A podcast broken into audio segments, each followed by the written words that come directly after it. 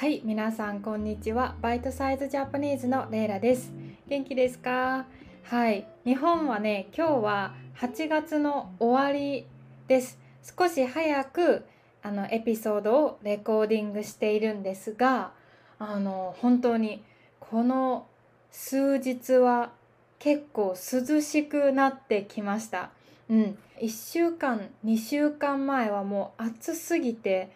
エアコンがないとねもう死にそうみたいな。やばかったんですがここ数日はあのエアコンがなくても大丈夫になっていて本当にね、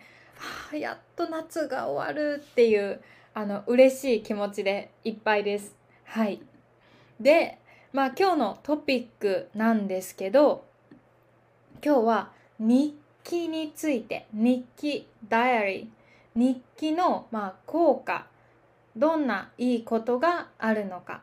ね、日記の正しい書き方について話をしたいと思います。やっぱり皆さんね日本語を勉強していて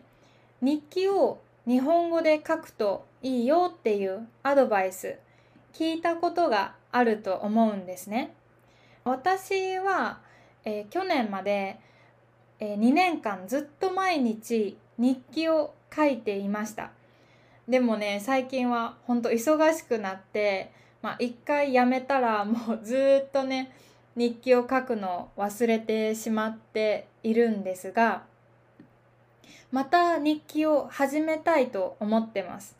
でその理由は日記ってすっごくまあ、メリットが多いんですね。日記を書くメリットがものすごくたくさんあるんですね。でそれを今日ちょっとまあブログで読んでああ私ももう一回始めたいなって思うようになりました。もしね皆さんも日記書いてみようかなって思ったことがあったら是非ねこのポッドキャストを聞いてね、日記の、まあ、素晴らしさを、えー、知って一緒にね私も頑張るので是非ね日記を毎日書いてみましょう。はいで、えー、日記を書く5つのメリットですね、えー、5つメリットを紹介します。でまず1つメリットは文章を書く力が上がることですね。文章を書く力が身につくアウトプットの力が身につくということですね。これって実はやっぱりすごく大切なことなんですよね。自分の考えとか気持ちを、まあ、字で表現する表す力って本当に仕事をしていてもすごく大切だと感じます。まあ、プレゼンテーションをする時とかメールを書く時ボスに、まあ、上司に自分の考えを言いたい時とかこういうアウトプットする力って、まあ、誰でも生きていくためにいろんな場面で必要になるなって最近すごく思ってます。うん、私はね本当アウトプットの力がなかなかないんですがでも、まあ、このポッドキャストも私にとってのアウトプットの、まあ、する場所ですね。まあ最初は本当にもう全然何も喋れなかったんですけどもう半年続けたので少しずつ慣れてきました。うん。だからやっぱり練習して慣れるということは大切ですね。練習が本当に大切でその、まあ、日記を書くことがその練習になるんですね、えー、次日記を書くメリット。2つ目。これは、まあ、自分のことをもっと知る力。自分の能力や性格をもっと知ることができる。もっと理解できるようになることです。まあ日記を書いて一日に起こったことあったことを、まあ、思い出してね。見るのはやっぱりその自分のことをもっと知ること自分の考えを知ることですよね。でやっぱり自分のことをよく知ることはすごく大切で、まあ、例えばね仕事を選ぶ時も自分のことがちゃんと分かってないと自分に一番、まあ、ベストな仕事を選ぶのは難しいですよね。そういうふうに、まあ、これから自分のことを、まあ、決めていく時に自分のことをどれだけ知っているかはとても大切だと思います。で次ですね。3つ目。え日記を書くメリット。3つ目は、まあ、いつもの日常から楽しいことを見つける力が身につくこと。日記ってその日あったことを書きますよね。その時に、まあ、楽しかったこととか、ね、何か自分が達成したこと達成する means like to achieve something? そう何か達成したこととか楽しかったこと嬉しかったことそれを、ね、日記に書くと少しずつその日常のいつもと同じ毎日の中に、ね、楽しいこと幸せなことを見つけることができるようになってくる。でやっぱりその楽しかったことを思い出すと脳、like、brain 脳でなんかドーパミン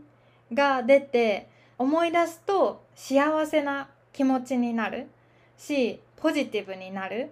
ので大切ですよねこれって。私は結構、まあ、ネガティブなことばかり考えてしまう性格なんですね。だから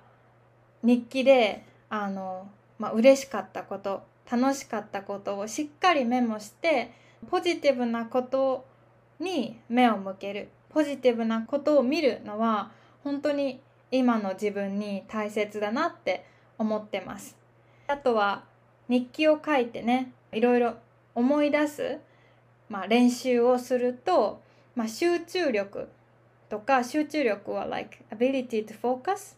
on something 集中する力あと記憶する力これは like to memorize 覚える力がなんか上がるらしいです。うん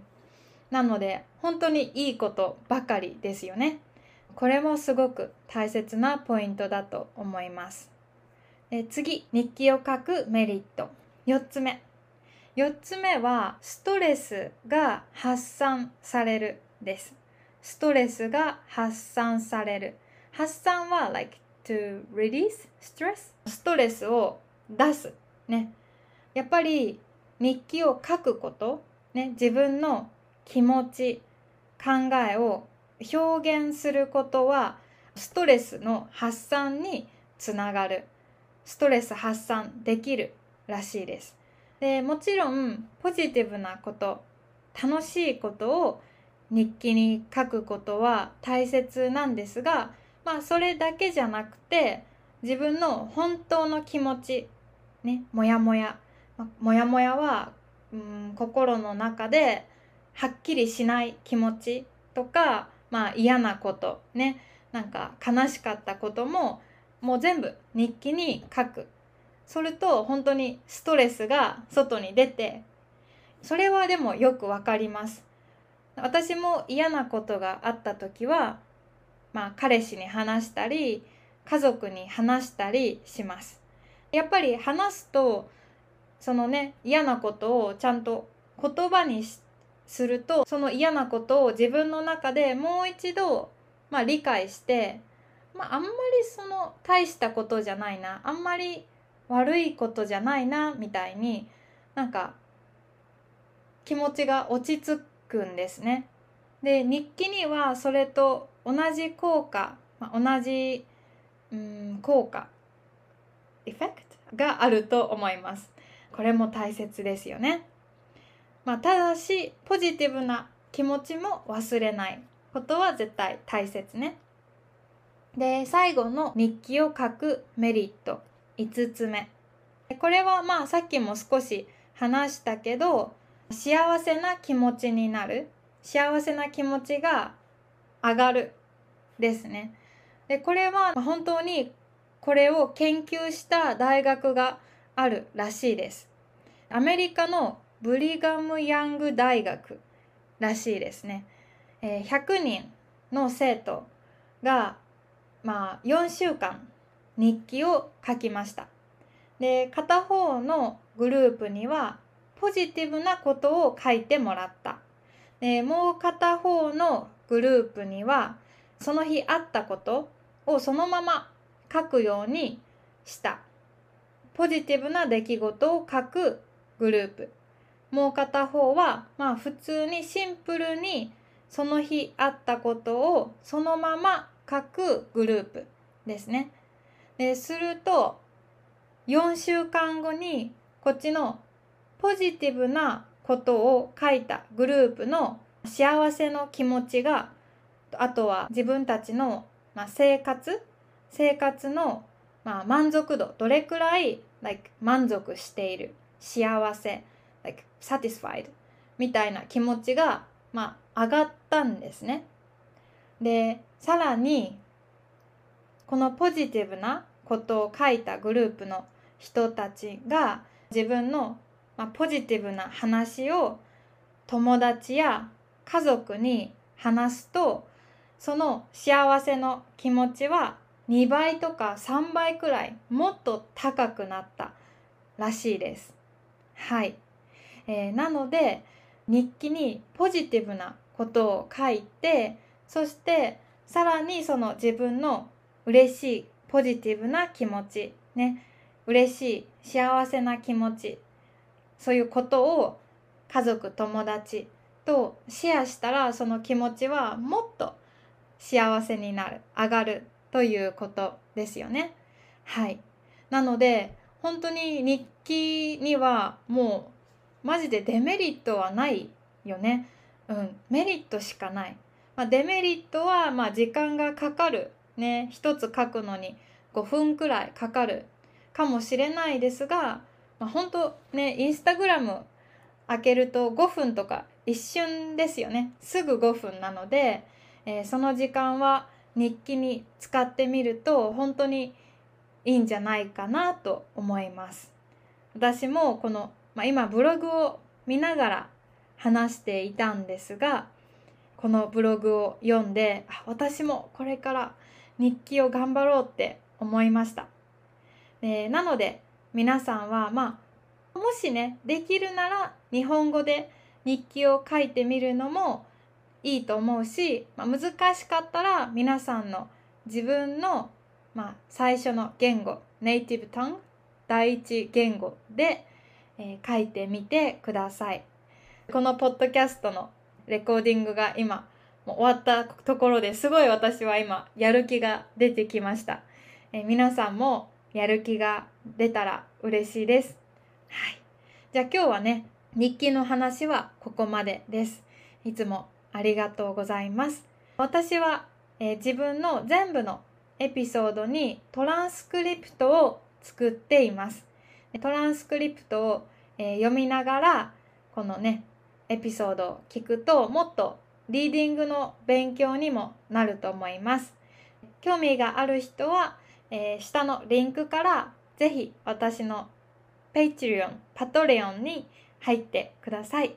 えー、すごいサポートになるので、ぜひお願いします。えー、一番安いティアで月4ドルです。4ドルで今までの160個のエピソードのトランスクリプトを読むことができます。でね、あの、Japanese.io っていうウェブサイトでトランスクリプトを書いているんですがボタンを一つクリックすると振り仮名を読むこともできるし、ね、単語をクリックすると英語の意味もすぐ出てきて本当に便利なウェブサイトです。ぜひね使ってください。ということで今日はここまでね、えー、本当にいつもありがとうございます。これからもねいろいろ、まあ、ライフハックとか仕事や勉強に、まあ、役に立つ、まあ、トピックについて話していきたいと思います。私もねそういうことにすごく興味があるので、えー、だからね次のエピソードも楽しみにしていてください。